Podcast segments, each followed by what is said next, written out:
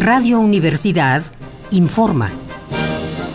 Corte vespertino del lunes 5 de agosto de 1968.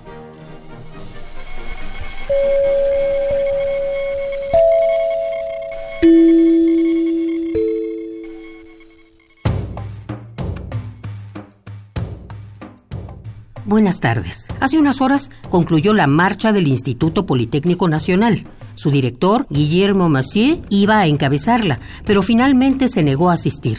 Sin embargo, la manifestación se realizó de modo exitoso y se estima que asistieron más de 100.000 personas. Al inicio de la hilera, varios profesores sostenían una manta que decía, los maestros estamos en lucha. Algunas de las cartulinas que portaban los estudiantes hacían referencia al pliego petitorio del 4 de agosto. Otras denunciaban la represión llevada a cabo por la policía y ejército. Y otras más criticaban la actitud desinformadora de los medios de comunicación.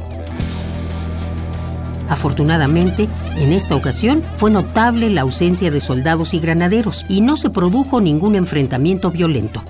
Nuestros reporteros nos informan que, a modo de cierre, los estudiantes organizaron un mitin. Destacó la participación de Genaro Alanís, estudiante de una de las vocacionales del Instituto Politécnico Nacional, quien llamó a combatir el charrismo sindical, así como a depurar los sistemas viciados entre los estudiantes y el pueblo.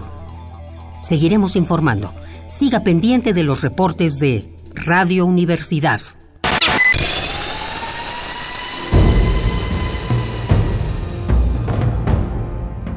M68.